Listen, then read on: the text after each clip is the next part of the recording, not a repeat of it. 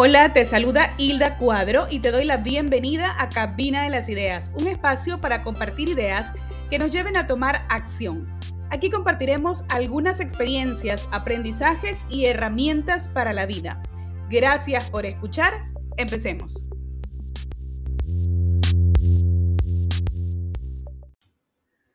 Hola, Hilda Cuadro al micrófono, una vez más aquí para compartir con ustedes en este podcast Cabina de las Ideas y el día de hoy les quiero compartir un nuevo tema que se llama cómo lograr acuerdos.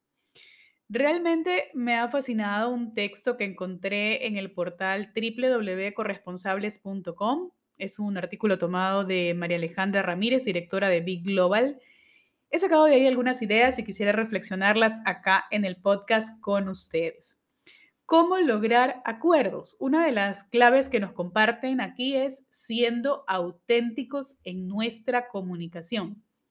¿Y cómo somos auténticos en nuestra comunicación? Pues siendo sinceros, teniendo esa sinceridad sobre todo para expresar nuestras ideas, nuestros puntos de vista y también pasa por el tema de la credibilidad, ¿verdad? Cuando una persona es íntegra, ya tiene pues un historial de lo que va desarrollando, va creando su credibilidad si ha hecho bien las cosas, digamos, ¿no? Si eh, ha cumplido tal vez las cosas que va desarrollando en su vida que va prometiendo. Entonces pasa por ser auténticos en nuestra comunicación. Otro punto que nos resalta acá la autora del artículo es poner en práctica la inteligencia cultural. ¿A qué se refiere con esto? Es la capacidad de una persona para funcionar eficazmente en ambientes con diversidad cultural. Y pasa mucho en nuestros países, acá de América Latina, pero también alrededor del mundo.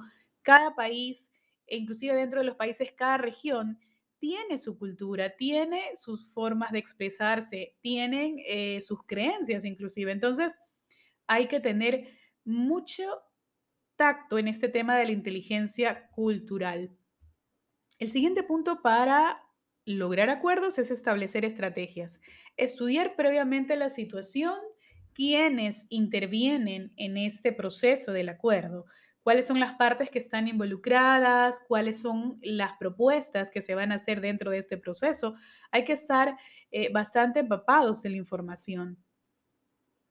Otra actividad importantísima es tomar decisiones. Tomar decisiones negociando con tolerancia, manteniendo claro nuestro objetivo, ¿verdad? La tolerancia, esta capacidad que tenemos para eh, ser comprensivos, ser comprensivos con la otra persona, con el otro interlocutor, con la otra parte que quiere llegar también a este acuerdo, ¿no? Y esto debe ser eh, de ambas partes, de todos los que están involucrados para un acuerdo en particular. Hay una clave también que nos indica aquí el artículo, es separar el problema de la persona. Muchas veces, eh, de pronto, ya tenemos creada una idea acerca de un ser humano y entonces se nos bloquea un poco el entendimiento, tal vez no nos podemos comunicar de la mejor manera con una persona en particular.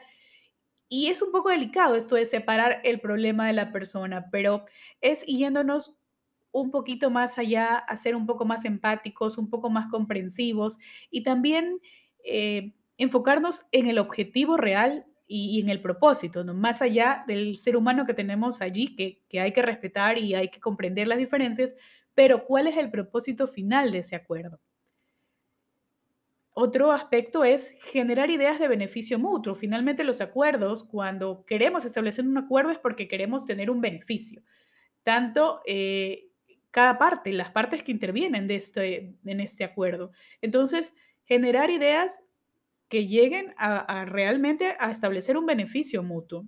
Y un punto importantísimo es unir voluntades. Hay que ponerle voluntad a las cosas que estamos haciendo. Si realmente queremos llegar a un acuerdo, hay que tener la comprensión, tener eh, autenticidad en lo que decimos, tener los criterios y las bases también para lo que estamos proponiendo. Y finalmente, pues establecer acuerdos y dar seguimiento para su cumplimiento, porque claro, lo ponemos en el papel, hemos debatido, hemos compartido, hemos establecido ideas, propósitos, pero queda en el papel del acuerdo y luego hay que trasladarlo a la vida real, ¿no? Hacerlo práctico y para eso hay que darle seguimiento para que todas estas situaciones se vayan cumpliendo de acuerdo a lo que se ha pactado. Estas son algunas ideas que quería compartirles el día de hoy porque puede ser un acuerdo entre diferentes partes de una institución, puede ser un acuerdo entre empresas, pero también hay acuerdos que se pueden generar dentro de la familia, entre diferentes eh, personajes que comparten la familia.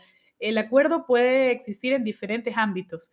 Entonces, estas ideas son muy buenas para poder trabajar estos temas. Recuerden, como siempre, los invito a visitar eh, mi blog www.cabinadelasideas.com donde encuentran algunos temas interesantes de comunicación y em, enfoque. También van a encontrar inteligencia emocional y, por supuesto, algunas meditaciones que me gustan mucho. Este tema en particular también lo van a encontrar en mi blog en Instagram, arroba cabina de las y Facebook también. Gracias por escuchar. Espero les sea de utilidad. Recuerden, activen su mente y pónganle corazón a todo aquello que ustedes desean para su vida. Chao.